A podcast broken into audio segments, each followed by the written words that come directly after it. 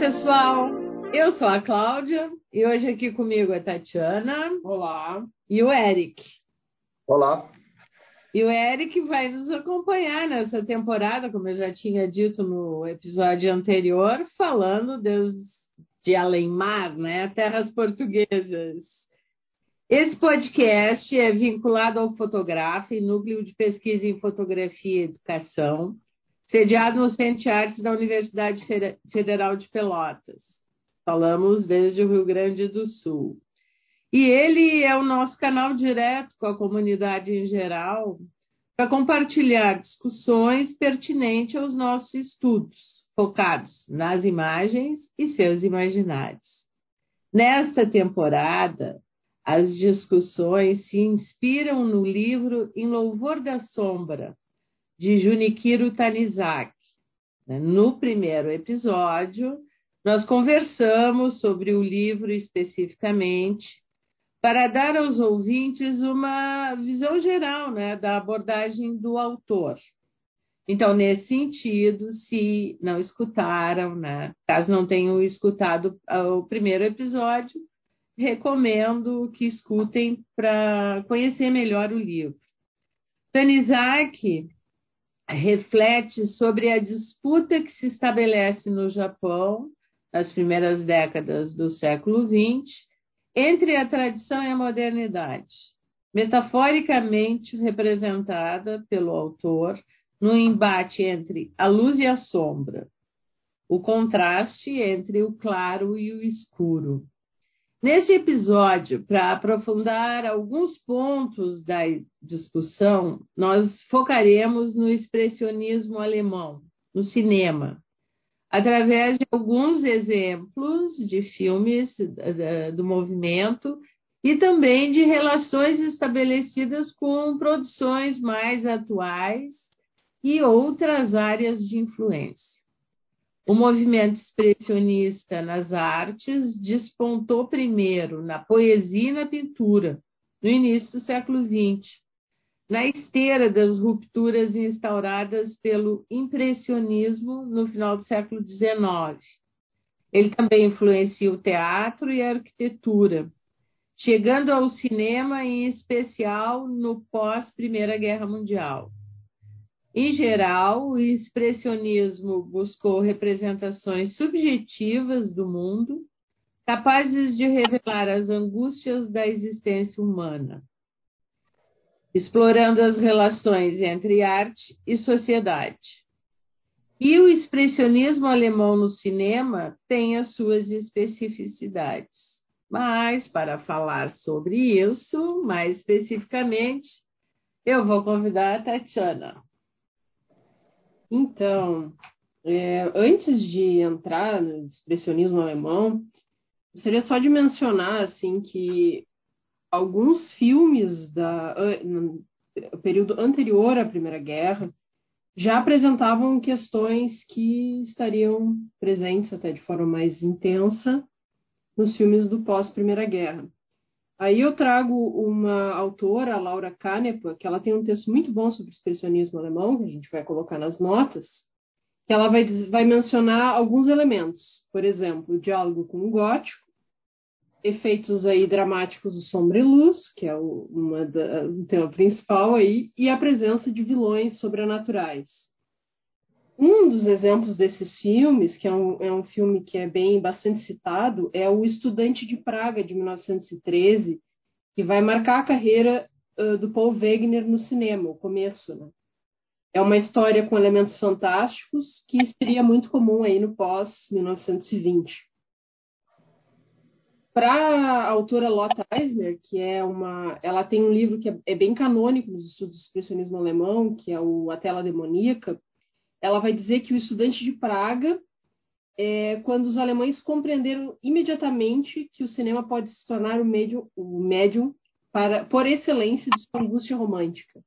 Então, ela destaca a importância desse filme anterior aí, bem uh, 1913, a guerra começou em 14, para o, o cinema do, do, país. Segundo o Bordeaux, ele vai dizer então que nesse período do pós Primeira Guerra o expressionismo é uma das uh, dos filmes que marcaram aí a década de 20, mas não só. Então, ele destaca alguns outros filmes e autores também, como, por exemplo, os filmes históricos, muito marcado pelo diretor Ernest Lubitsch, filmes como Ana Bolena e Madame du Barry, o Lubitsch sendo aí o primeiro diretor a ir para os Estados Unidos. Assim como os filmes Kammerspiel, eu não sei, meu alemão é péssimo, então vai ter muito erro de pronúncia. E no, eu peguei uma tradução que seria drama de câmara, seria de, derivado do teatro do Max Reinhardt, que é uma grande influência aí, esse, eh, o teatro do Reinhardt para os filmes que viriam aí depois do pós Primeira Guerra Mundial. Inclusive, alguns atores que vieram do teatro iriam marcar aí esse período do, do cinema. Citando aí o Conrad Veidt, que está no Dr. Caligari, e o Emil Jannings. E esse Kammerspiel para o teatro, é, a ideia era, eram dramas íntimos para audiências pequenas. Segundo Bordel, poucos filmes Kammerspiel foram produzidos. Eles se identificariam como dramas psicológicos, normalmente com finais não felizes, e com ambientação claustrofóbica, e também emprestando elementos do próprio expressionismo. É, e um dos mais conhecidos aí para citar seria o Alguma Gargalhada do Murnau, de 1924. E um roteirista expoente desse estilo é o Karl Mayer, que é um roteirista, que foi um dos roteiristas do Caligari. Então, só mencionando porque por mais que sejam expressões um pouco diferentes, elas também se cruzam aí com alguns, autor, alguns atores, alguns autores. Então, achei importante trazer. Então, o expressionismo é marca dessa mudança política do que a Alemanha estava passando no pós-Primeira Guerra, da, aí pensando na questão da República de Weimar.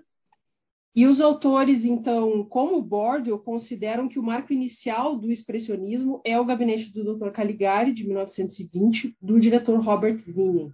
E o último seria o Metrópolis, do Fritz Lang, de 27. O Caligari vai ser, então, essa obra que vai inspirar muitos, muitos filmes que vão vir no, depois, posteriormente, no período. E aí a Kanepa cita algumas influências da questão da expressividade dos cenários, a questão da luz e a morbidez dos temas que são explorados nesses, nesses filmes. Citando alguns, o Golem, do Paul Wegener, de 1920, Nosferato, de 22 e Fantasma, de 22, do Murnau, a Morte Cansada, de 21, e Dr. Mabuse, de 22, do Lang. Genuine, Rasconi, eh, de 20, Raskolnikov, de 23, do Vini. Da Aurora Meia-Noite, do Karl Martin. E O Gabinete das Figuras de Cera, de 24, do Paul Lene. Então, trago novamente o texto da Laura Kahneman, que ela, que ela destaca três pontos. A questão da composição, seria aí cenografia, fotografia, mise-en-scène. As temáticas recorrentes e a estrutura narrativa, a maneira que as histórias então eram contadas e como essa história era organizada. Então, destacando o uso da luz, então muito, muito contraste entre luz e sombra, a expressividade de cenários e atuações, causado exatamente por essa luz. Aí, no caso dos atores, tu tem essa luz que vem de baixo, uma luz que, que ilumina o lado do, do rosto do ator, elementos decorativos de cena e a representação da arquitetura. Todos esses elementos juntos podem ser utilizados nesses filmes para expressar questões emocionais. A Lotte Eisner, inclusive, ela traz a, a ideia de que o cenário é um elemento dramatúrgico muito importante nesses filmes. Tu também tem uso de corredores, escadas, ambientes claustrofóbicos marcados por sombras, para exatamente representar esse universo que os personagens estão habitando, universos fantásticos ou não. É, inclusive, tu tem aí cidades inteiras representadas dessa maneira, como o gueto judaico no filme O Golem de Wegener, né? Então, aí a questão da deformação das linhas e essa paisagem representando um mundo estável e repleto de, de ameaças. Isso é muito interessante, é, é, um, é um cinema muito simbólico, né? Com certeza. E com certeza o exemplo mais direto de todos esses pontos mencionados é o Caligari. Alguns filmes vão diferenciar, com a, diretores apresentando estilos bem diversos. O próprio Murnau mesmo é muito diferente da, da proposta do Vini. E, mas eu acho importante também trazer que esse expressionismo ela vai se dar também na, na corporalidade do ator e como ele se mexe em cena, também o uso de maquiagem muito pesada. O Bordel destaca que é uma atuação mais exagerada do que nos filmes mudos do período, para também combinar com o cenário, né? Então ele ressalta essa composição que une cenário, figurino, ator, luz mais essas distorções de simetria, exageros e justaposição de formas similares. Para quem viu o Caligari, aquela cena do, do Cesare e nas, no meio das árvores, né? Então, a, a, movimento do corpo dele. A cena antes dele morrer, né? É, a cena é, é muito similar, a posição do corpo dele é muito similar com as, com as árvores desenhadas no, Sim, principalmente porque né? o ator também muito magro, com as pernas Exatamente. muito longas. Então, é, esse tipo de, de, combinação, de ator, cenário, tudo isso é muito presente, né? E, claro, o Caligari sendo um desses exemplos mais né, citados para quando a gente vai pensar os, essas características do expressionismo. Então, eu, como eu citei o Murnau, o Murnau, ele, se a gente vê o filme como Nosferatu, o Nosferatu já foi quase inteiramente gravado em locação. Ele já tem atuações que não, não pesam nesse, nesse exagero. E também as paisagens são, né, ele usa muito, ele usa muito bem as paisagens para trabalhar esse universo de horror, essa sinfonia de horror que ele nos conta sobre aquele aquele ser. Mas tem a, o que destoa exatamente é a atuação, que seria a atuação expressionista, a atuação do Max Schreck, acho que eu não sei falar, exatamente para dizer que aquele ser destoa de todas aquelas pessoas. Então, é, ele, é muito interessante isso, porque ele está nos mostrando na própria atuação dele o quanto ele não é natural, o quanto ele é sobrenatural e o quanto ele é uma ameaça para a normalidade daquela cidade. Né? Então, eu acho isso muito interessante. E eu acho que ele faz também isso um pouco no filme do Fausto, em que o, o, Emil, o Emil Jannings ele também traz essa esse exagero na performance dele exatamente para representar toda a ameaça que ele causa, não só na, na vida do, do, Fausto, mas de todas as pessoas com quem ele, né, no mundo inteiro, né? Então, eu acho interessante. E pensar também que o Murnau, aí uma outra influência da pintura, ele é muito influenciado pela pintura romântica, né? Então é um, é um outro elemento interessante. Bom, Citando mais algumas influências, brevemente, que já estou falando muito, literatura do século XIX, pensando em adaptações diretas do próprio Fausto, Nosferatu, ambas do Murnau, a predileção pelo fantástico, a tradição romântica e a presença de vilões e monstros. Então, acho que, por uma referência final, pensar num, num livro que eu li esse ano, que eu gostei bastante, do Scott Poole, chamado Wasteland, ele vai falar da influência dos horrores da Primeira Guerra nessa, nessa arte que vai vir posterior. Então, ele vai falar de uma, não só aí cinema, mas artes, artes visuais, como também literatura. Ah, no mundo das artes. No mundo das artes. A exploração de temas mórbidos, a questão do trauma, o luto, isso tudo apresentado de diversas formas, né? que nada, é, o que ele vai dizer é que nada se comparou ao, ao, até o momento, né? Que aí a gente viria um, veria um horror pior, mas até aquele momento nada tinha se comparado ao horror causado pela Primeira Guerra. E aí eu faço uma citação que eu achei bem interessante, uma tradução livre no livro do, do, desse livro. Ele vai dizer: filmes de horror e fantasia são mais do que um espelho de nossas ansiedades. Eles têm uma história que se entrelaça com a tristeza do mundo e com o medo que essa tristeza provoca. Eu gostei muito dessa fala. E aí eu acho que também ressaltar que essa questão de pensar esses filmes e essa arte no contexto histórico também é trazida pela Lotte Eisner, e ela diz: para a alma torturada da Alemanha de então, tais filmes, repletos de evocações fúnebres, de horrores, de uma atmosfera de pesadelo, pareciam um reflexo de, uma, de sua imagem desfigurada. A gente é, é importante ao discutir, principalmente essas questões formais, pensando que elas também estão refletindo temas muito caros à sociedade do período, angústias, medos, né? E que eles são explorados muito bem por esses, por essa, é, por esses cineastas. Então, por enquanto, eu vou, já falei demais.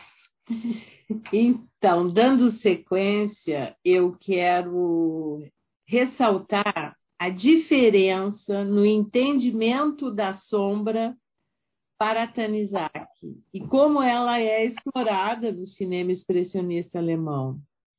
No caso do escritor, ele tece uma crítica à luz e, portanto, um elogio à sombra, né? como o próprio título do livro já indica. E ele faz essa crítica à luz por ela ser reveladora, excessivamente reveladora mostrando o mundo em seus mínimos detalhes e, diferente da sombra, a luz não aciona a imaginação, não estimula o sonho. Então, na realidade, nós temos em ambos os filmes, tanto no livro do Tanizaki nós temos uma crítica à modernidade e, de uma certa forma, nós também temos uma crítica a esse mundo no qual esses cineastas viviam e viam se delinear determinadas situações.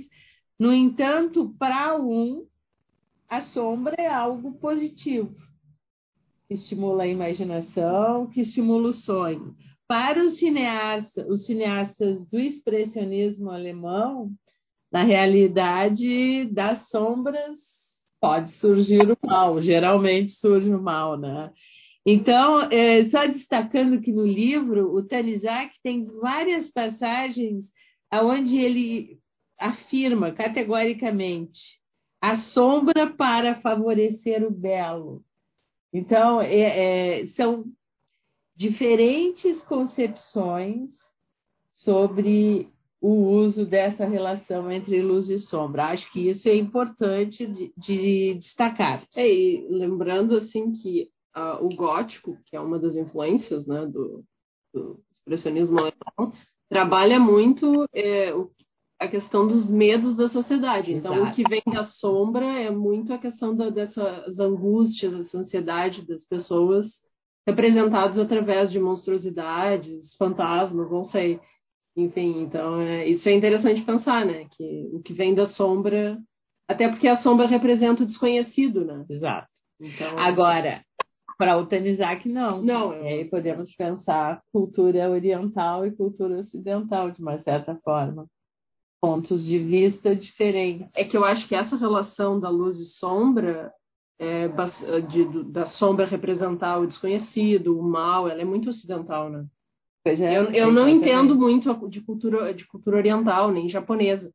Mas, assim, em termos de cultura ocidental, para mim é muito. Isso é assim, é muito claro, isso é né? é muito claro. Nós, é, exatamente. A cultura oriental, pelo menos a partir do que nós conhecemos das, do pensamento do Tanizaki, a sombra é algo positivo. Bom. Sim, sim. Quer dizer, é, é, alguma coisa? Fala aí. Só o pitaco aqui.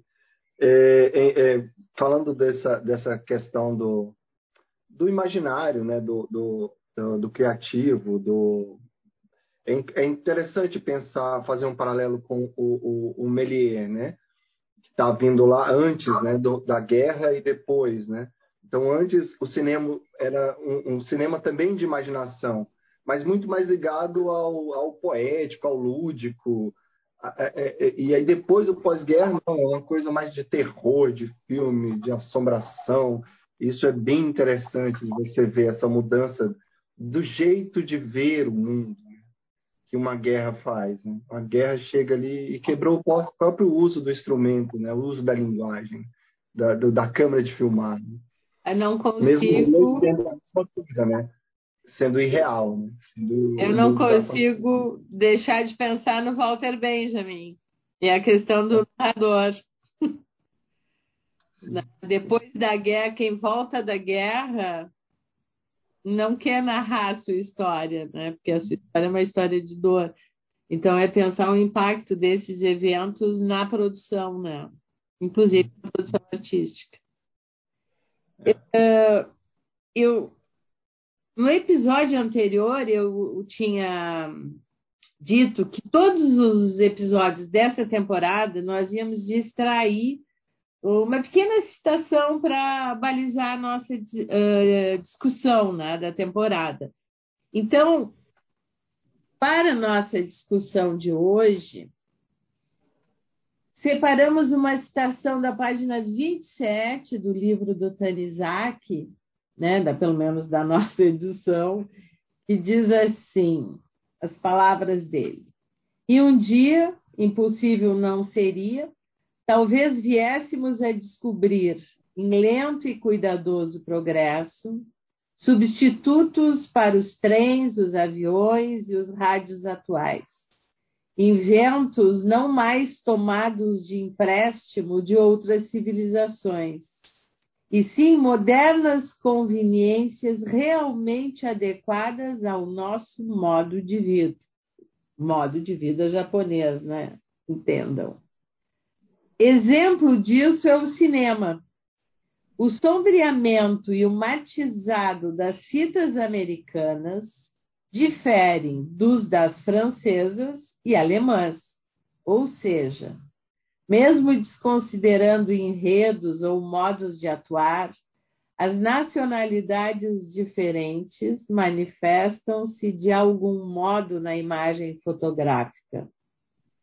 Se fitas que usaram o mesmo tipo de filme, filmadora e química produzem tanta diferença, imagine o que não faria uma tecnologia fotográfica própria, fotográfica própria, só nossa, adequada à nossa pele, feições, tempo e clima. E essa citação do Tanizak, eu já abro para discussão agora, de forma ampla, eu só queria ressaltar que essa fala do Tanizak me lembrou a questão dos programas de reconhecimento das câmeras câmeras que estão sendo colocadas no espaço urbano, que não são pensadas para pele negra e que muitas vezes reconhecem as pessoas como se fossem um grupo geral de fisionomia e não identificam quem são efetivamente as pessoas. Eu acho que, de uma certa forma, a fala do Tanizak remete né, a a essa padronização e ele com a sombra ele reivindica uma marca mesmo. Eu só queria com, uh, completar o, o autor o Richard Dyer ele tem um livro muito bom chamado White e ele vai dizer nele uma das entre tantas que a iluminação no cinema pensando aí principalmente que ele está falando ali do início do século, mas não, eu não entendo. Atualmente eu não sei como está, mas no início do século ele vai dizer que ela não é pensada para o negro, para a pele negra. Então, isso é uma questão interessante. E uma outra coisa é que a Lotte Eisner, para complementar a fala do Tanizak falando do cinema, ela vai dizer que a sombra é um atributo tipicamente germânico. Então, ela vai dizer como essa sombra, essa escuridão, ela faz parte da cultura germânica. Do imaginário do, germânico. É, do imaginário germânico. Então, aí, uh, refletindo aí nesse, nessa expressão desse cinema do pós-Primeira Guerra. Então, eu achei interessante que colou bem, assim. Exatamente. Ah, esse trecho do, do, do, livro é fantástico, né? Primeiro que ele dá a impressão que ele está dando uma visão de futuro uma visão, né? Parece que ele está enxergando algo que já vai, que vai acontecer. Porque ao mesmo tempo que a, a pele negra não é captada por algumas, algumas câmeras, a gente hoje tem no celular uma quantidade absurda de, de, de filtros que a gente pode colocar de acordo com sua pele, sua, seu tamanho, a, a, quantidade de luz que você conseguiu entrar, se não entrou. Todo mundo virou grandes fotógrafos. Né? Todo, a fotografia é, é, é, fica, ao mesmo tempo massificou e está todo mundo igual e, e, as imagens são iguais. Hoje as, as imagens quase todas são na, na, vertical, né? ninguém mais tira foto horizontal. Né? O plano também é, ficou massificado. Então é, é, curioso ler esse, esse trecho dele. E, e o, o, que mais chama atenção no, nesse trecho é a primeira parte que ele fala que é, é americano, o cinema americano, cinema francês, cinema japonês, com a mesma máquina, com a mesma luz, ou seja, do mundo, mas faz um trabalho, uma linguagem diferente, um jeito de contar diferente. Mesmo, independente da história, o jeito de, de, de, de se mostrar em termos de imagem é diferente. Até hoje eu ainda consigo enxergar as diferenças entre o cinema francês, o cinema alemão, o cinema português, o brasileiro, o americano, eu ainda consigo. Menos, bem menos. Eu acho que hoje, é, até pelo, pela, os diretores viajarem, você vê alemão fazendo filme americano, mexicano, mexicano nem se diga, né? o cinema americano, os melhores diretores hoje praticamente são todos mexicanos. Então, assim, é, é, há uma, uma mistura em termos de imagem. Né? Agora, é, eu vou voltar a muita coisa agora. Eu demorei para começar a falar. O, o, o, é engraçado essa coisa que estava falando do, do, primeiro filme do último, né? Eu, eu, eu tenho um carinho especial pelo último, né? Que dizem ser o último, que é o Metrópole, eu sou arquiteto. Metrópole é tipo assim, é, todo arquiteto vê na, no primeiro ao último dia de aula, você está vendo Metrópole. Acho que todos os professores passam Metrópole. Porque o filme é fantástico. O filme é, é, é simplesmente fantástico de todos os quesitos. Todos. Luz, interpretação, é, a ideia de cidade, a ideia de futuro. Toda, todo o cinema depois é, é, busca nesse filme. O, o, o, Doutor é a mesma coisa, Tagliari é a mesma coisa. É um filme fantástico. E eu vejo assim como o primeiro filme que foi absurdamente bom e, o, e um filme, o último filme que foi absurdamente bom. E aí eles datam, assim, esse é o período. Mas depois disso teve muito filme, muito filme. Antes disso teve muito filme. Mas é, é precisa se datar, né? A gente, a gente trabalha com o tempo. Então é isso, né? E, os, e é engraçado, né? Agora, aproveitar que eu usei a palavra tempo, né? o tempo desse, desses filmes também são meio malucos, né? Você não sabe se está indo, se está vindo, se está voltando, quanto tempo passou. Isso é uma das características bem interessantes dos filmes do, do expressionismo. Agora, falando de sombra, é, é curioso, é, só para ver a valorização ocidental da luz, né?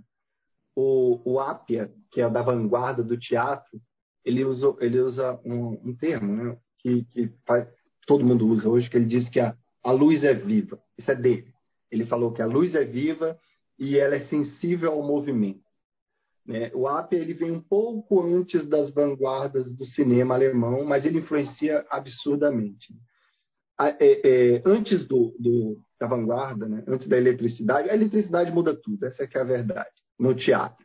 Então, antes da eletricidade, é, o, o, é, o, teatro era feito com, com gás e, e era limitado né, ao realismo, ao naturalismo. Então, ali estava no ápice do naturalismo, eram painéis pintados é, no fundo e imóveis, realistas na frente. As pessoas interpretavam o realismo. Parecia mais, eu acho, imagino uma novela, eu nunca vi, mas imagino que parecia uma novela.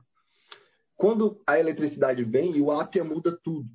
E isso é muito importante, porque influencia muito o expressionismo do cinema depois porque a luz proporciona o ritmo, proporciona o movimento, proporciona a mudança de, de cenário, né? a mudança do blackout, a mudança de tudo, tudo, toda a linguagem do teatral muda com o advento da luz e com as vanguardas, que é o Apia, o Sr. Greg, o Mayho e o, e o Svoboda. Né? Então, ali, a galera da Suíça, Alemanha, República Tcheca, esse pessoal ali. aquela, aquele pessoal que é o mesmo do expressionismo do fio, dos filmes. E, e, e é, é, curioso toda essa, essa linguagem de estetização do espaço, de é, movimentos exagerados, do, do texto e do corpo não dizerem a mesma coisa. E às vezes o cara está falando uma, uma, cena de amor com raiva, às vezes o corpo está em movimento e ele está calmo. É, não tem uma lógica, porque é aquela a questão da distorção, né?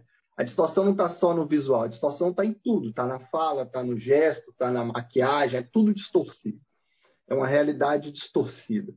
E isso vem muito do teatro. O teatro faz muito isso. Né? A maquiagem eu nem não preciso dizer, né? aquela maquiagem exagerada que é tão necessária no teatro para as pessoas poderem ver o rosto, poder ver a boca, poder... até hoje, se você vê um teatro filmado, é meio estranho, assim, é meio, né, você, você acha tudo exagerado, porque é necessário as pessoas usarem aquele tipo de maquiagem. Então, é, é bem interessante você ver esse caminho das coisas, né? É, é, do teatro para o cinema.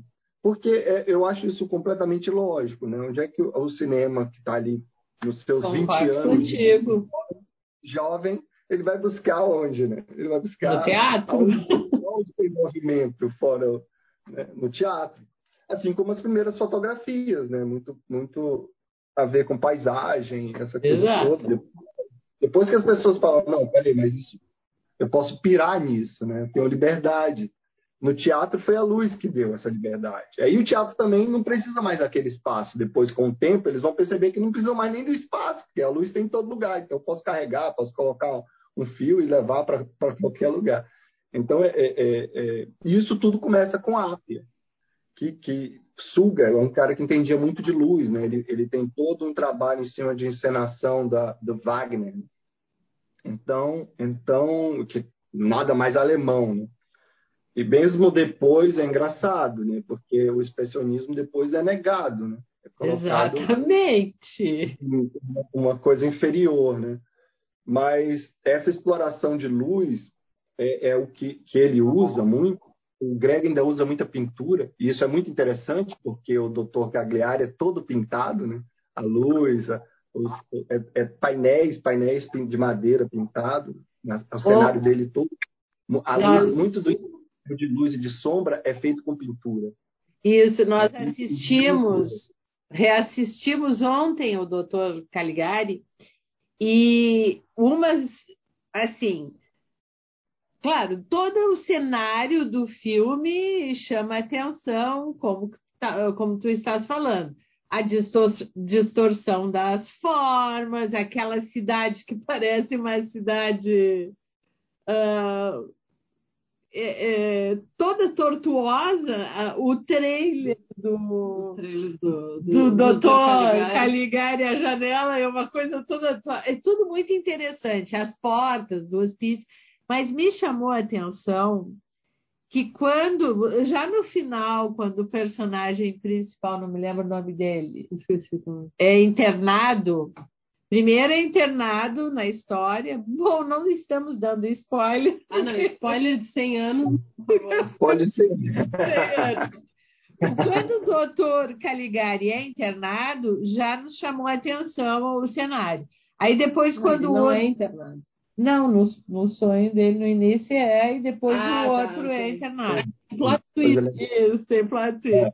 Mas o que me chamou a atenção, que eu ainda comentei com a Tati, foram umas formas, uns desenhos que apareciam nos painéis, nas paredes, e agora, eu lendo sobre a arquitetura expressionista, diz que uma das características da arquitetura expressionista são formas biomórficas. E essas, e essas, formas biomórficas, elas estão desenhadas nas paredes do hospício. Então, Sim, a... fantástico essa ligação direta, né? A ligação com a arquitetura também é forte. Muito aí a gente está aí no período em que, em que da, da Torre Einstein, né? que é uma torre, depois as pessoas procurem, do Eric Mendel, na, Alemanha também, que é uma torre, parece uma nave espacial, parece saiu do filme do Flash Gordon. E ao mesmo tempo, os traços eram muito orgânicos, eram, eram traços muito circulares, que são que tem, que tem muito ligado à natureza, na verdade, né? Essa, Sim, a inspiração essa... na natureza é uma das características também, né? Era um meio termo, porque para alguns era bruto, né? Era pesado, era né? E isso muito por causa da sombra, por causa da luz. Né? E, e é, é, a visão do que eu vejo assim do, do Apia, né? falando quando ele fala da luz, luz, luz, luz, luz, primeiro eu vejo um encantamento com algo que acabou de aparecer, que deve ter Normal, sido algo né? deve ter sido fantástico. E, e facilitou e, a vida também, né? Sim, mas o impressionante é que como a luz fez com que ele trabalhasse a sombra, entendeu? é a, não é a luz que dá o volume, é a sombra. Não é a luz que dá a profundidade, é a sombra. E ele fala isso no trabalho, ele, ele mostra isso. Então, na verdade, o que ele trabalha é com a sombra. Ele, é mais um, né? Porque todos os trabalhos que a gente vem falando de pessoas geniais é justamente pessoas que trabalham com a, a luz na sombra, mas a partir do zero, a partir do escuro, a partir do breu. Eu vejo muito isso no expressionismo, mesmo quando é pintado. Mesmo quando ele é pintado. É verdade. E é, é só ver, até a maquiagem mostra isso, né? O rosto, aquelas. Ah, a maquiagem na cena final da noiva, ela tá com uma maquiagem que chega a lembrar o teatro kabuki. Aquele Sim. branco com, com, com, uma boquinha que é pintada como se fosse um coração. Sim, bem delicadinho. Asmagórico, assim. A, a, a, a, tá, ela tá, ela, mas quer ver uma que não. A, a, a, robô. A robô não, a, a personagem do Metrópolis. A Maria. É clara, Maria. Completamente clara. Ela é a, a própria luz, ela. É verdade. A luz no meio daquela escuridão toda, né? Porque estão todos sempre escuros. O rosto dela brilha, né? ela, ela brilha, o personagem dela brilha. Toda hora, assim. As, as roupas são mais claras, o rosto mais claro. a Maria, a Maria boa, né? Não a Maria. É boa. Isso, é uma, isso é uma coisa bem comum de representação de ideal de feminilidade branca, né? Sim, e não, e esse é. duo também, né, que é outra característica do, do, dos filmes. Sim, né? total. Tanto que a, a, a personagem que é a mulher do, do, do Nosferatu, assim, tem toda aquela cena dela brincando com o gatinho, com a bolinha, assim, na, na janela e as florzinhas, assim, tem todo esse ideal, assim, de, de feminilidade pura e virginal, que é muito, é muito constante, assim, nesses nesses filmes. Assim. O, o Murnau chega a repetir quase uma cena do, do Nosferatu no, no Fausto. A, a mulher nesse, é, sentido. nesse sentido, a mulher também está na, na, janela, está com as florzinhas, e aí vem aquela luz, assim. Ela super bem iluminada, assim, tipo, ela não fa ela pode até entrar nas sombras, mas ela não faz parte, assim. Ela não, não faz parte. Assim. Uma coisa, outra questão que eu quero destacar da, do Dr. Caligari, do gabinete, Dr. Caligari. Eu estou citando ele porque foi o filme que revemos ontem, né? O, no caso, o Nosferatu, eu assisti várias vezes, mas não tive já, né? Várias vezes na universidade, depois, mas não tive tempo de rever. O Golem, que é um filme que a, a Tatiana eu não conhecia, a Tatiana recomendou, eu confesso que não tive tempo de assistir. Eu li sobre o Golem, acho que ele traz uma discussão muito importante que podia depois dar uma pincelada. Eu assisti só o trailer né, do Golem. Então, por isso que eu estou fixada mais no gabinete. Mas uma, tem uma cena do hospício, quando ele chega no hospício e ele para no meio do hall, tem várias faixas pintadas, que ele está centralmente colocado, e aí várias faixas que conduzem a diferentes portas. Eu olhei para aquilo e digo, Kafka em O Processo. E, e, então, assim, ó, é, é fantástico é, é, quando a gente começa a fazer análise de imagens e a pensar nas relações entre as linguagens artísticas e nas representações, como as discussões vão se reforçando na, de acordo, claro, com o interesse daquele momento histórico, né? Porque o, o Kafka está ali no Caligari, com uma discussão Sim. que eu acho. Mas, mas o Golem, o Caligari, o, o Nosferatu faz parte, eu imagino, faz parte do universo dele, entendeu? Faz é, parte. Acredito, é. É impossível ele não. Eu fui a Praga, né, tive essa oportunidade em 2011, foi quando eu tive interesse de ver o filme, porque Praga tem, tem você vai para o bairro judeu, você, você compra camisa com golem, tem golem em todo lugar, entendeu? Ai, não sabia que era tão assim. É, é nem eu nem sabia, sabe, da existência. Na, na, verdade, eu descobri do filme, né, né, Eu sabia que tinha um filme, mas eu não, nunca procurei saber. E quando eu vi, eu fui procurar saber do que se tratava né? E aí tem o cemitério lá judaico e tem todo um bairro judeu enorme e, e aí as pessoas foram me te explicando. Todo mundo sabe a história, todo mundo já viu o filme, todo mundo sabe a história, todo, já viu todos os filmes que tem mil remakes do, do filme. Eu Sim, eu vi na internet. Porque é uma história da, da, da, é uma como é que é o nome mesmo? Da história da cultura judaica. É uma lenda, né? Uma espécie de lenda folclore rabino que fez um golem para proteger os, os, os judeus. Entendeu? Da expulsão do gueto. É, é. Então, assim, essa, é, é, é, mas essa história do Golem já existia antes do filme na história judaica. Então, ela é, é, é uma história que, que, que permeia toda Sim, vem sendo a... transmitida de geração para geração para geração. O Golem faz parte da, da, da do, do, do, turismo da, da República Tcheca, da, da, de Praga em especial. Né? E, e, e, e, e Kafka's House, né? Morou lá, então eu não imagino que ele não tenha sido contaminado com tudo isso. É muito legal quando a gente vê isso, sabe? Que, onde as pessoas vão, vão pegar, entendeu? Onde vão ver. Poxa, eu, eu não imagino que esses diretores não tenham visto um, um, um, espetáculo do, do Apia, não tenham visto um espetáculo do Greg. Eles são contemporâneos, são da mesma cidade, brincar tomavam cerveja junto. Provavelmente é, cerveja junto. E muitos deles eram do teatro, né? Então é bem possível. Muito deles eram. Praticamente os atores todos, né? Os produtores todos. É, é, é, o pessoal que pegou o cinema ali no começo era todos do teatro, do circo, do, era esse, né? E, Sim, um e, grupo e, pequeno na época. Lugar, né? É, é. É um grupo pequeno. pequeno. provavelmente, quer dizer, provavelmente não, com certeza contaminavam-se com as Sim. inspirações e representações.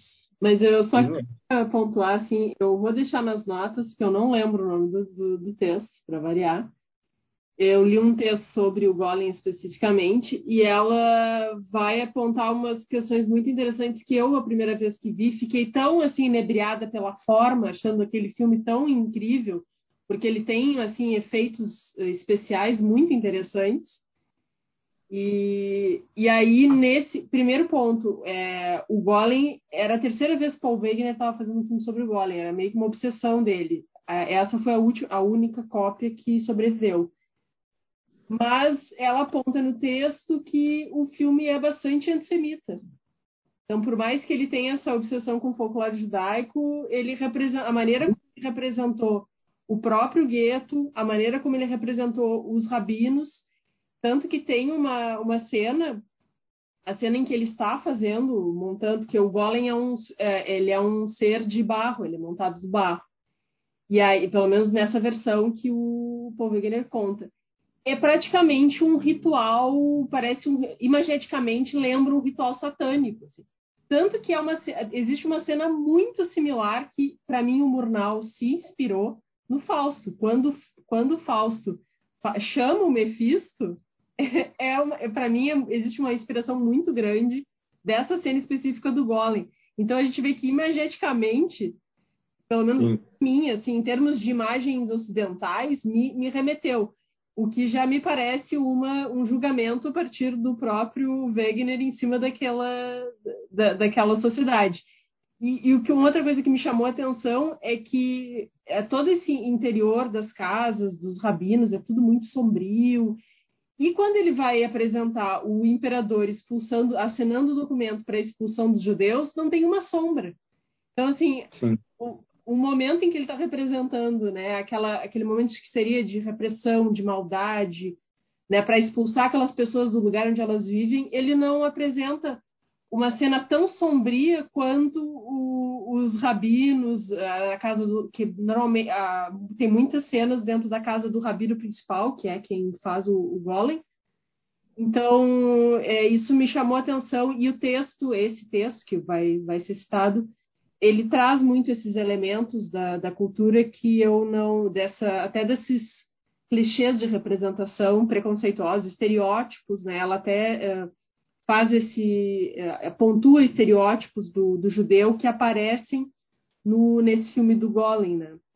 Então, isso me chamou, me chamou a atenção. Acho que vale a pena ver. Eu vi o filme com isso na cabeça e comecei a prestar atenção e fiquei, meu Deus. Nos, nos ajuda a entender o momento posterior na Alemanha, né? Com a Alemanha nazista.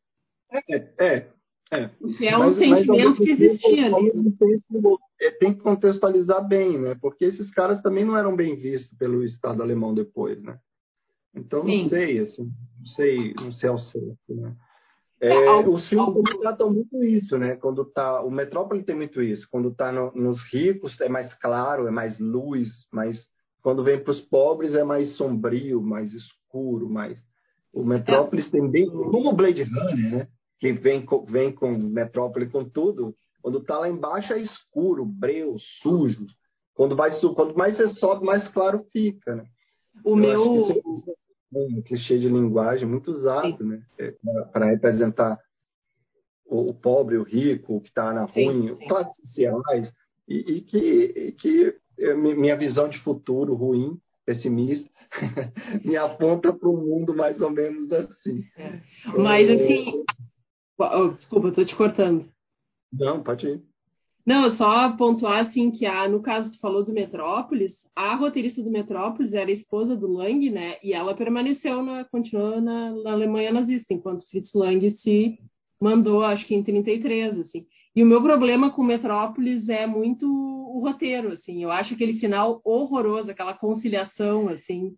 Que ele, não tem que ter. Assim, não, as classes vão permanecer, não, não tem nada tudo, acontece toda aquela revolta para no final dizer, não, mas não, vocês continuam embaixo, né? O, o, o, topo continua o topo, e aí eu sou aí o, o heróizinho ali, é o mediador. Acontece o PAC. É, e eu, eu... É a visão, é a visão pessimista, né, de um pós-guerra. Não, não dá para as pessoas. Os filmes todos têm uma visão, acabam meio assim. Né? É, eu, eu, não sei, talvez seja implicância minha sabendo o futuro da Tia, me esqueci o nome dela, que é a, a roteirista do, do Metrópolis, assim, que é a parte que eu menos gosto do filme é o roteiro. Eu acho que visualmente o filme é um escândalo. Ele é visualmente fantástico. O roteiro é fraco. Não só dele, viu? O melhor de roteiro mesmo é o, o, o Nosferatu, porque o Nosferatu é feito em cima de um livro que é fantástico. o Nosferatu é o Nosferatu, né? desde é. muito tempo. O livro fantástico. E o, o, legal do Nosferatu é que o Nosferatu já, já, já traz luz mesmo, né? E a luz do Nosferatu é, é uma coisa é uma coisa à parte. A, a luz do Nosferatu, que é outra coisa também do teatro, que o Greg tinha muito, é que a luz passou a, a contar, fazer parte da dramaturgia. A luz também conta uma história. E, e, e outra coisa até legal. Então, até então a luz não tinha esse caráter? A luz era só acompanhava, né? só estava lá, só era um elemento. Um é, elemento, depois certo. Disso, depois disso, a luz ela passa a ter uma. Ela passa a ser linguagem. A luz cênica passa a ser linguagem. E essa luz cênica também se refere ao cinema. E eu acho que o Nosferatu a gente consegue entender a história toda só vendo luz. Se tirar todo mundo ali e deixar só luz, eu acho que a história é bem contada. De tão bem utilizada que a luz é. Ela é muito, muito fantástica. E ah, quando eu falo de luz, eu também estou falando da sombra, né? Ah, uhum. luz, né? E eu acho que tu fez esse. Eu acho que tu fez esse mesmo tipo de comentário no Farol sobre a luz. Sim, Sim, né? mesma coisa. É, é, o uso de luz do farol é fantástico, é simplesmente fantástico, fantástico. E aí tem outros também, né? Outra coisa que eu fico imaginando, né, é, é que o farol é feito em preto e branco, né? Então ele tem muito dessa coisa do expressionismo, dessa coisa forte. Mas é, é, o expressionismo, eu fico imaginando, aí é, viagem minha, assim, né? Eu, eu tenho esse direito. se o expressionismo tivesse cor, se fosse colorido, sabe? Se, se eles pudessem fazer um cinema colorido naquela época, eu acho que seria muito berrante, por causa dos, dos quadros, entendeu? Por causa ah, dos eu concordo contigo. Eu concordo. concordo. Seria, seria cor estourada, Technicolor. Eu acho que seria assim, Tim Burton. Pá. É, exatamente, é verdade. pegar muito lá. Vai sim. pegar muito. Vai, ah, o Tim Burton, sim, com certeza. Na maquiagem, figurino exagerado, no, no, no, universo dele todo lá. A maquiagem do, é do Alice, da rainha, é a, sim. a boca da personagem do ah, é. Caligari, do coração. É aquela é. Exato. É uma boca japonesa, né? O pinguim é o Caligari, né? O pinguim é o do Tim Burton é o Caligari. É uma espécie... O pinguim é, é total, é, total. É o Caligari, exatamente. Total. E a sombra, né? No, no, no Batman, nesse no, no, Batman do, que tem o pinguim, tem a sombra do pinguim assim, na parede. Sim, exatamente, é verdade. Essa, essa, essa, cena, na verdade, da sombra do Nosferatu, ela, a gente vê ela no cinema assim, o tempo todo, o tempo todo, o tempo todo. Porque é a sombra. Né? A sombra uh, te anuncia te, e te mostra, te revela o que está acontecendo, anuncia o perigo, né? E anuncia dá uma, dramatiza, uma dramaticidade uh, que é acrescida de outros elementos, mas ela tem uma força por si só que Sim. acho que é um diferencial, por exemplo, no Batman do Tim Burton.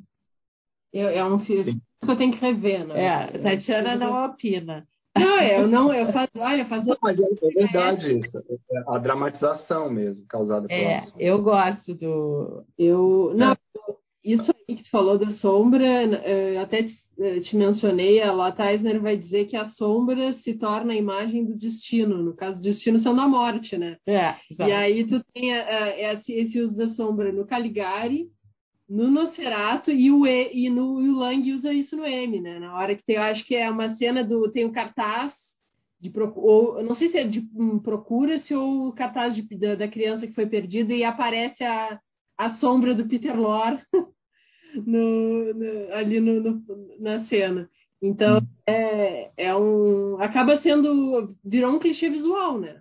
Acaba, acaba virou, e é fantástico. E eu espero que usem muito ainda, porque Não, é um clichê muito legal. Eu acho sensacional, assim. E eu estava vendo um vídeo de análise e o cara disse que não existe nenhuma evidência que, é, tipo, não tinha nada, não, não existe no roteiro, não foi programado aquela cena do Nosferatu foi uma possivelmente foi uma coisa que ele que o Murnau pensou no momento. Que não viu a sombra viu a parede. Olha eu vou falar que muito da sombra que a gente faz no teatro até hoje é de momento. Então você está ali no, no, ensaio bateu uma sombra você vê aquela sombra na parede você fala não essa sombra tem que ficar em cena gente. Tá lindo. Tá lindo porque a sombra às vezes fala muito mais né? E a sombra tem esse caráter de duplicar, de deixar tudo duo, de deixar a história duo. Ampliar né? também, né? O reflexo, né? o reflexo também tem muito isso. Né? E os orientais trabalham isso maravilhosamente. Né? O teatro da sombra nasceu por ali, né? na China, na, na, na, Tailândia. Então, ele, o, o, o, a relação deles com a sombra, em termos de linguagem, já é ó, antes de Cristo. é milenar, né? É milenar. É milenar. É, em termos estéticos mesmo, assim, né? com cuidado e tudo. Que a sombra é usado para contar histórias desde que a humanidade existe. Desde que fizeram o fogo apareceu, sombra. O Mas brinquedinho com as mãos na vela, né? É. É, é, é, é, se deu uma vela, você vai brincar. É, é não tem é. como. Quanto que você? Você pode ter de 0 a 80 anos.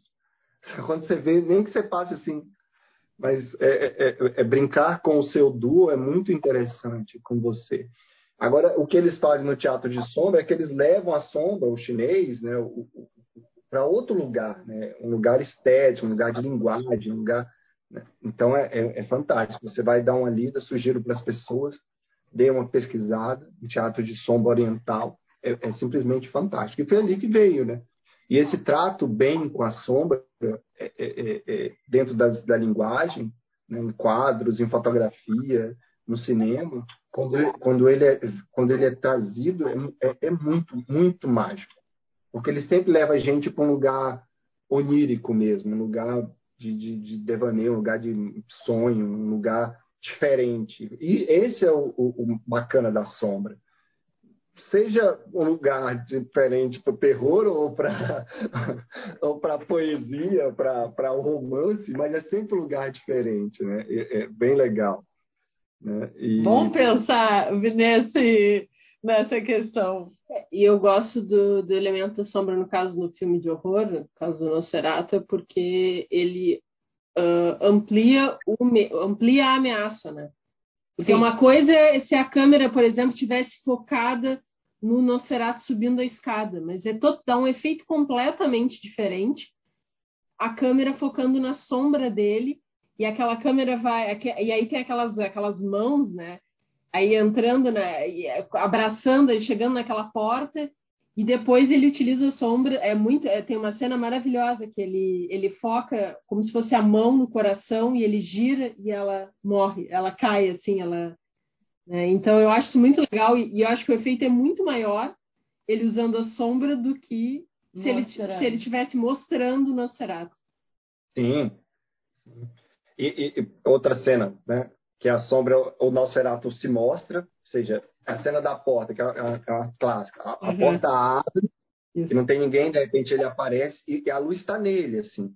Mas em compensação, atrás é um escuro tão profundo, assim, que você fala, sabe, é o mal ali, total ali, sabe? Atrás dele é que o, sabe? É muito. E a luz está só no rapaz deitado na cama e, e, e a profundidade da porta, da, daquele recorte de porta, é o infinito, né? Atrás dele está o, o, infinito da escuridão. Da... Então, é, é, um filme onde a luz é usada de forma completamente bem feita, assim, é espetacular. E, e eu... isso vem muito da coisa do teatro, né? Eu, eu, provavelmente o diretor de, de, de, de luz ou o diretor de fotografia, pessoas ali ligadas ao teatro. Né? Uma luz que, que tem também, é que, que claro, né? O Ingmar Bergman, no sétimo selo, tem muito isso, muito essa luz, sabe? Essa luz eu vi uma cena do Fausto que a Tatiana estava assistindo, ela me chamou, vem cá, mãe, ver. Eu olhei e logo me lembrei de sétimo selo. E o sétimo tem uma inspiração no filme A Morte Cansada do Lang, né? Então, com certeza. E assim, é, não, não, aí alguém que sabe usar né? Com aquele fotógrafo que ele trabalhava muito, o Sven Nykvist. É, meu sueco é pior que meu alemão.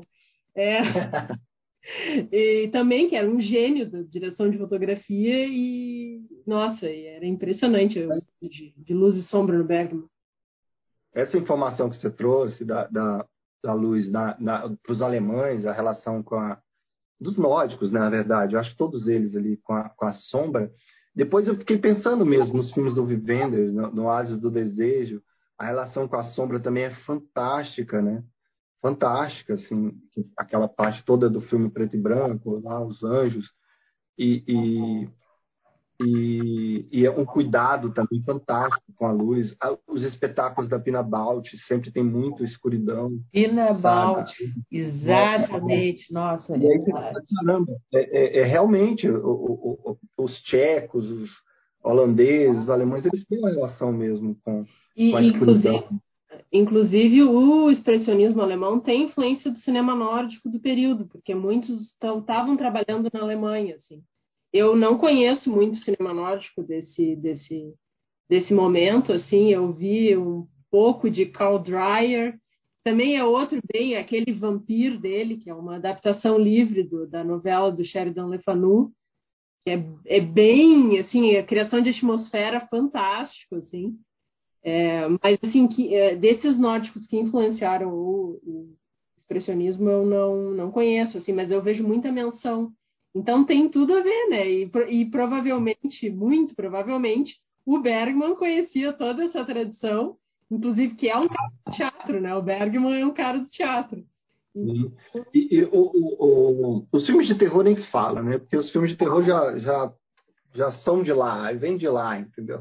Não, não dá, todos eles têm muito do, até dos filmes blockbusters de, de, de sexta-feira 13, até os mais mais é, com um terror mais requintado, né, como como uh, os filmes A Bruxa, por exemplo, todos eles carregam muito forte essa questão da sombra. Eu Mas o bebê de mulheres Tati, é outro assim, que é pura sombra e, e medo e nada, né? É o vazio. assim. É o tempo todo trabalhando com vazio. O Hitchcock, eu também não preciso dizer que é o rei da sombra, da escuridão nos filmes dele, né? Eu falei outro dia com a Tati sobre isso, da possibilidade da- do próprio clima desses países nórdicos, de uma certa forma, inspirarem esse o clima né, do, Uhum. dessas Isso. produções.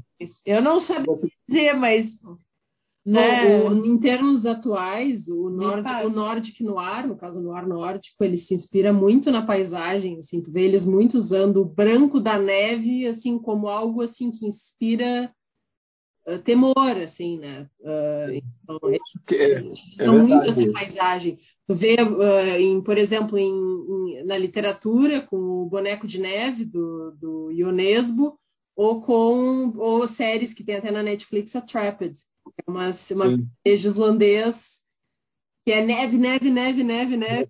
Então, é, É uma e aí neve muita luz. Oi?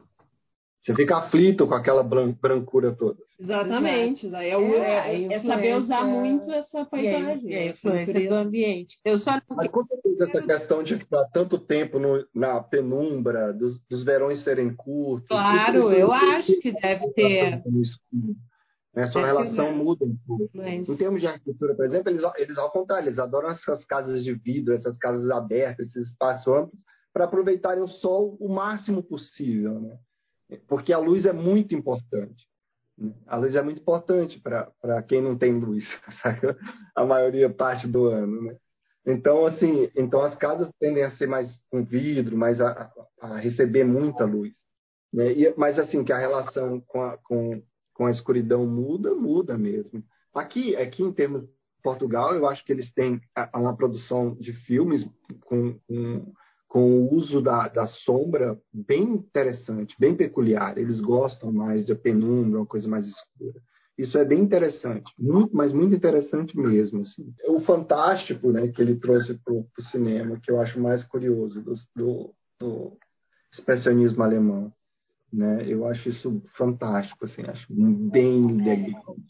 Eu quero tra- aproveitar, antes da gente se perder conversando, e eu esquecer de destacar, porque no, o, o expressionismo ele tem uma influência de três artistas. Eu li em alguns textos e sempre volta a esses três artistas principais, artistas plásticos, né? Expressionismo nas, nas artes plásticas. O expressionismo, eles consideram o expressionismo em geral, Uhum. bebe muito na fonte desses três artistas plásticos, que seriam, e, e no cinema né, nós identificamos, seria o primeiro o eu greco, né? E aí o greco nasceu em 1541 a me- 1614, né? Estamos lá atrás. Característica do eu greco, estilo dramático e expressivo, claro.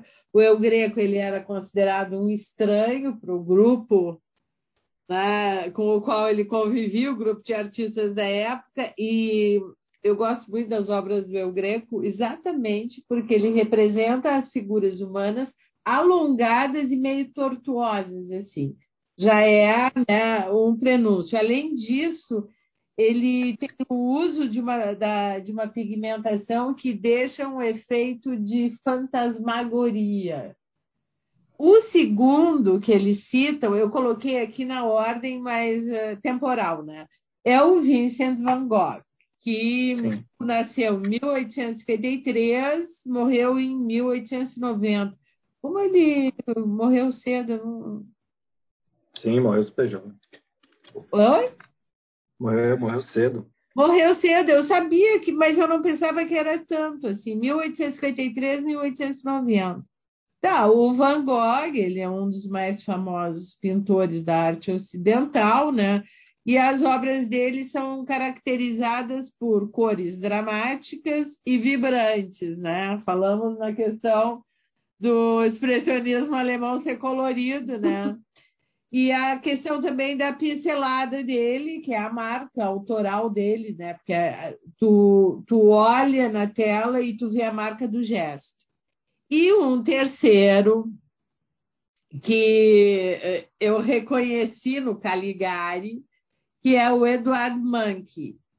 Ele nasceu em 1863, esse viveu bastante, e morreu em 1944. O Mank é um pintor norueguês, expressionista, aí já considerado expressionista, porque o Van Gogh ele é considerado pós-impressionista. Bom, aí vai ter essas denominações, vão ter variações, mas, enfim, o Mank é considerado expressionista.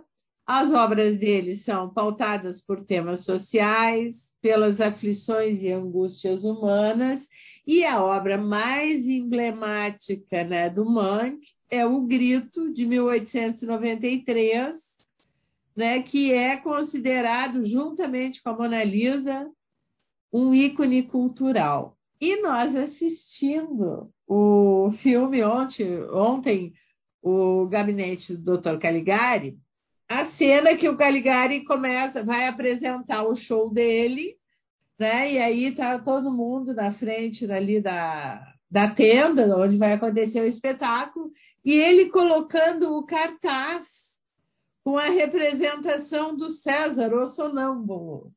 E eu olhei para o cartaz e eu digo, mas isso é Manque. E aí fui conferir realmente, porque o rosto.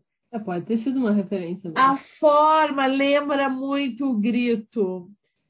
Eu não sei, mas assim me remeteu, é, né? É uma relação possível. É uma relação possível. Tá, eu, o que eu ia te perguntar, não daria para, entre dessas influências aí, pensar o Rembrandt, pela questão do uso de sombra e luz? Ninguém cita o Rembrandt. Dos não, não, não em termos de, de ah, influência ah, do expressionismo no sentido de trabalho de forma, mas, mas trabalho do luz e sombra. Da luz e sombra. E um outro pintor ah. é o, o Caspar Friedrich, né?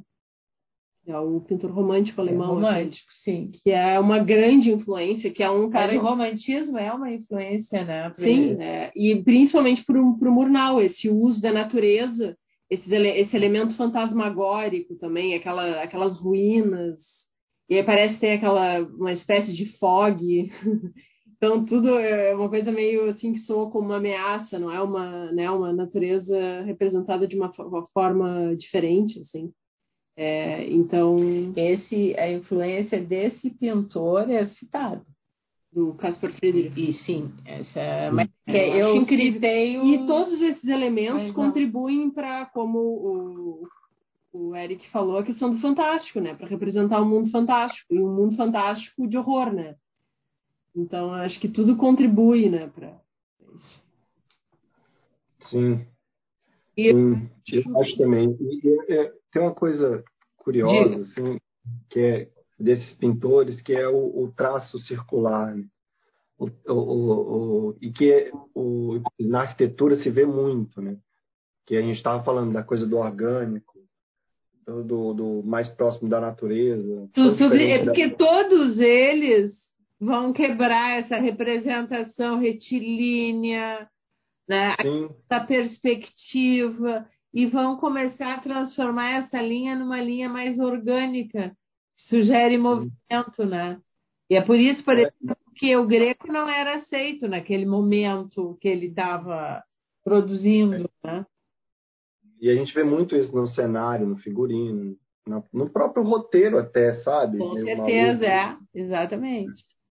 E... e é importante destacar que nós estamos falando aqui, quando a gente fala em monkey, e tantos outros são artistas renomados que, com a ascensão do nazismo, foram crucificados né, Sim. pelo regime nazista.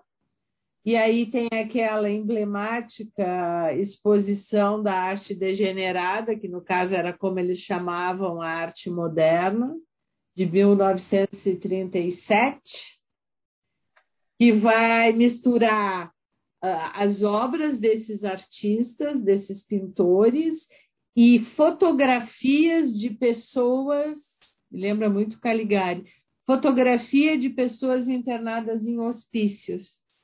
Oh. Tu já viu essas imagens, Eric? Eles montam a exposição e eles mesclam os autorretratos, os retratos já, que são já chamando os artistas, já fazendo uma relação, né? Querendo relacionando diretamente é. as pessoas loucas aos doentes mentais. Então eles vão mesclando essas imagens, né? E chamam... atribuindo valores a todos ali, tanto ao, a, a, ao, aos pessoas que estão nas fotografias como aos, aos artistas. Exatamente, exatamente. Então é interessante a gente pensar também a, a posição radical desse regime em todos os sentidos. Em todos os sentidos, inclusive e que a estética vai ser muito importante para o regime, né? Que é o retorno ao é. Tem o, o documentário que é muito bom, a Arquitetura da Destruição, que vale a pena assistir, para ver as influências estéticas do, do regime nazista, né? É o retorno ao clássico, é o retorno é. à estabilidade, a beleza. É, aí entra a questão do ideal. E... Exato, exatamente. Olha, já fomos longe. Olha, devido ao horário, eu acho que a gente poderia fazer uma rodada final. A Tatiana tem alguma coisinha aqui, o Eric deve ter alguma coisinha lá. Não, só para nós nos encaminharmos. Fala, dona Tatiana. Tá, então, só para finalizar, eu já falei muito, é, só pontuar assim a influência do, do, expressionismo, a gente já falou um pouco, né? Uh, que nos Estados Unidos é muito forte e tem muito a ver com a ida de muitos desses artistas para os Estados Unidos, sendo o Lubitsch o primeiro, mas aí a movimentação né, são de vários, tanto atores quanto produtores. O Murnau, 27, está fazendo aí um para mim uma das grandes obras-primas do cinema, que é o Aurora.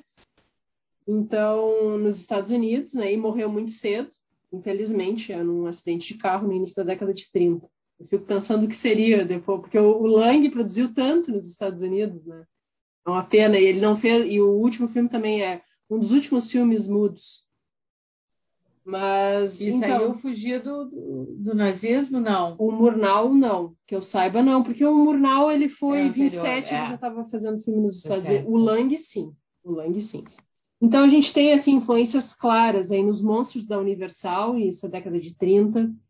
Os filmes de horror da RKO nos anos 40 né, uh, produzidos pelo Val Lilton, uh, muitos, muitos dirigidos pelo Jacques Tourneur, e recomendo, assim, são filmes incríveis que fazem uso de luz e sombra. Principalmente, meu preferido é O Sangue da Pantera, do Jacques Tourneur, com direção de fotografia do Nicolas Bussuraca, é fantástico. Filmes no ar aí da década de 40 e 50. A gente já mencionou cineastas atuais como o próprio Tim Burton. E aí, pontuar alguns alemães que se mudaram então para Hollywood. O produtor Eric Pomer, roteiristas como Karl Mayer e Robert Siodmak, e aí o Siodmak vai ser um grande nome do noir, dirigindo vários filmes do noir, incluindo Os Assassinos, que a gente fez na outra temporada um episódio sobre.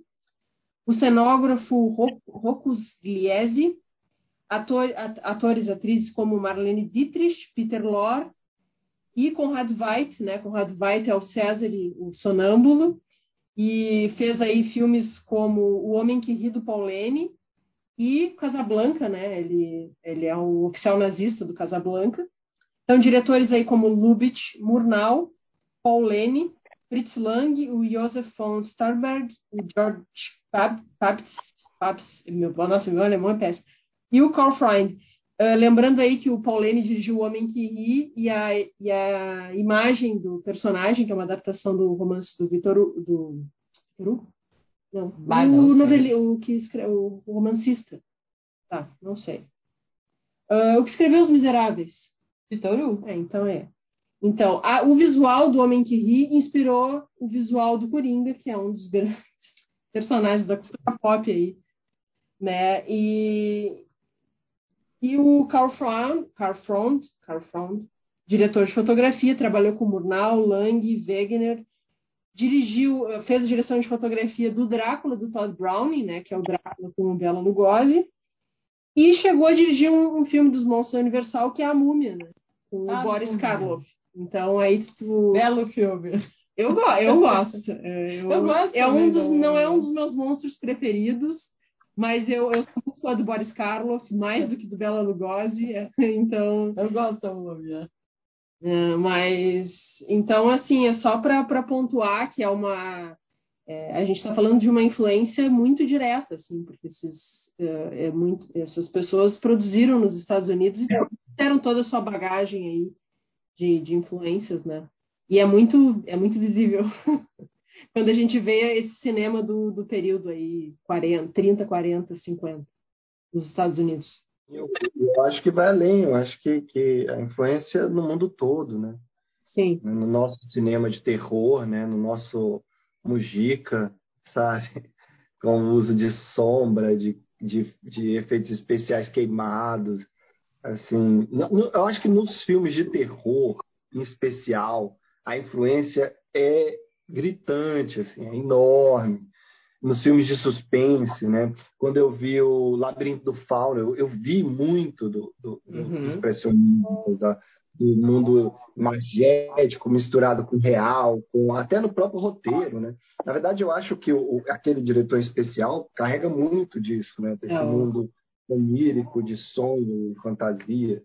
E, e- e, então, assim, ele carrega e ele vai entre o belo e o grotesco e o bonito e o, e o poético e vai tudo misturado. E, e eu vejo muito isso em, em- em muitos artistas, em muitos artistas do, do, do cinema, da performance, do teatro. O teatro acho que abraçou a luz, a sombra é nossa, é uma coisa que, que que faz parte da linguagem teatral, é a luz, né? Então, ela é uma das bases da linguagem teatral. Então, não tem como fugir muito disso, né? E o teatro, claro, é, as pessoas não vão muito ao teatro para ver realismo, elas querem fugir do real, né? Senão não vai ver novela, né? Vai ver filme. Então, assim, o teatro sempre tem essa preocupação, por mais que seja realista, de subverter alguma, algum momento. Mas é muito legal quando vê isso no cinema.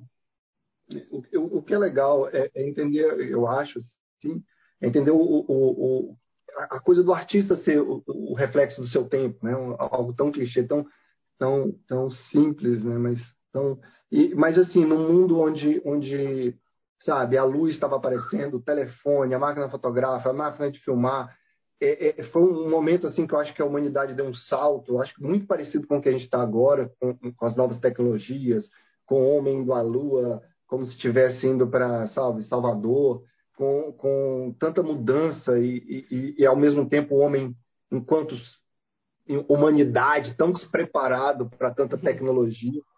Então, assim, o que eu vejo é, é, é que, que aqueles artistas procuraram muito na natureza, sabe? E aí depois eu vejo a Bauhaus, o modernismo, com as suas linhas retas, que é tão pouco natural. O próprio Kandinsky falava que a linha reta não se encontra na natureza.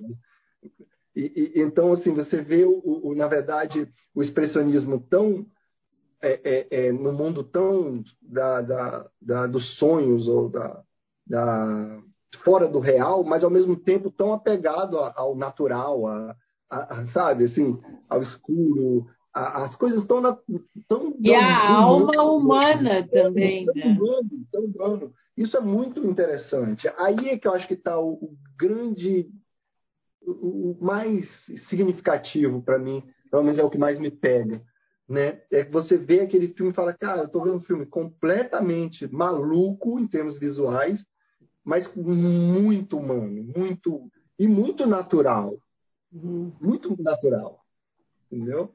Muito mais natural de repente do que um filme hoje mais claro, Matrix, por exemplo, na parte bela da Matrix, né? Tudo reto, tudo igual, todo mundo da mesma cor, bonito, entendeu? Tudo certo. Eu prefiro aquela som, o, o, outro. Lado mais sombrio. mais sombrio. E eu acho assim, em termos de, de, de, de cinema oriental, né, que, que já assim nos anos 50, 70, a sombra vale muito a pena assistir. Só pela sombra já vale a pena. Nem que você ache o filme em, em, em japonês, mas vale a pena assistir. Eles têm realmente um trato com a sombra e, e essa coisa do teatro de sombra chinês que também é uma, uma coisa deslumbrante de se, de se achar, de se ver mesmo. E ver esse, esse trato, essa coisa com a luz. Que na verdade é um carinho com a luz. E uma valorização do que quer ver. Né? Isso é bem legal. Que a fotografia, o cinema faz isso já há muito tempo. Né? É, é, é outra coisa, é o trato. É o que você quer mostrar. É isso. Né? É. Minhas curvas. Minhas então, curvas. eu acho que o que o Eric fala remete a uma questão com a qual nós estamos nos debatendo aqui em casa, eu e a Tatiana, a necessidade de diminuir a luminosidade da tela do celular. É muita luz. Ah, é. Precisamos de um pouco de sombra. Os nossos olhos precisam. Eu tirei o brilho do celular. É, a intensidade, tá? nós estamos vivendo nesse momento intensamente né? a luz. Eu tenho uma sugestão de, de pesquisa, assim, para quem está ouvindo, é um arquiteto austríaco chamado Hunter Weiser, né? que eu acho que ele traz muito dessa coisa do expressionismo alemão para a arquitetura, tanto em formas como em cor. Os prédios dele, as janelas, cada um é de um jeito, não é nada regular. O museu dele na Áustria, o piso é torto. E ah, é... tu, tá, tu tá falando do artista, aquele que. Sim, o artista plástico também. Sim, tem o manifesto do cocô e tem as cinco é, As cinco peles. Ele é, ele é, é, é simplesmente fantástico. Eu vou fantástico. colocar, vou colocar nas referências o livro dele. E é. casualmente eu tenho uma orientanda Salve, salve, Berê, que vai defender daqui a pouco que ela se apoia muito a discussão dela nesse artista. É, eu, eu também. Ele Bem lembrado. tudo que eu trabalho. Assim. O pintor das cinco peles. Ele é fantástico. Tem tudo a ver com o cenário do Dr. Caligari, com certeza. Tudo a ver. Por isso, quando eu, quando eu vi, né, não tive acesso às coisas, comecei a estudar mais Hundred Files, eu, eu, eu, já pensei nisso. Eu falei, se fosse um filme expressionismo, seria dessas cores aí, colorido assim. Por isso que eu perguntei naquela hora, vocês acham que seria? Eu acho que seria muito colorido. Seria, seria realmente, seria. Um dos prédios da arquitetura é, expressionismo alemã, que é a Filarmônica de Berlim, é amarela. Né? É amarela. O prédio é todo amarelo. Né? Então, isso já mostra. É, eu não conheço, vou procurar esse prédio. Isso mostra que as pessoas gostavam da cor. Né? E aí depois vem a Barrosa toda preto e branca, vem a, a coisa toda mais. É, é um pouco menos. Né? Mas, mas olha lá, é, é, é amarelão. O vou próprio procurar. ela é branca com verde, se não fala a memória. Entendeu? Eles, eles usavam cor mesmo, não tinha vergonha, não. Não tinha medo de ser feliz. Colorido. E em algum momento a Europa parou de usar cor e ficou tudo opaco. Eu não sei qual momento foi. Mas vale a pesquisa. É, vale a pesquisa. Isso, isso, aí se discute um pouco no livro, aquele que eu já citei aqui dentro do Nevoeiro, que ele vai falar desse mundo cinza, cinzentado. Mas até no cinema é uma tendência que o pessoal discute muito, que a partir principalmente do, da trilogia Batman do Nolan, os filmes ficam ficaram cinzas. Os diretores parecem desses uh, mais blockbuster têm medo de usar cor. Por isso que eu acho Sim. maravilhoso quando o Guillermo del Toro foi e fez o Pacific Rim com aquelas cores gritantes, gritantes. Achei maravilhoso porque o cinema americano parece que atual assim, a, eles adoram fazer assim esses, esses filmes de, de, de super-herói da DC assim muito né, seguindo essa onda do Batman muito sombrio, mas são filmes cinzas, eles não trabalham com a luz e sombra, como o, o nosso amigo lá do Farol, que sabe muito bem trabalhar com luz e sombra. Então são filmes feios, né? Vamos falar a verdade? Filmes feios. Não, não para mim, assim. Sem contraste. Vencedor do Oscar.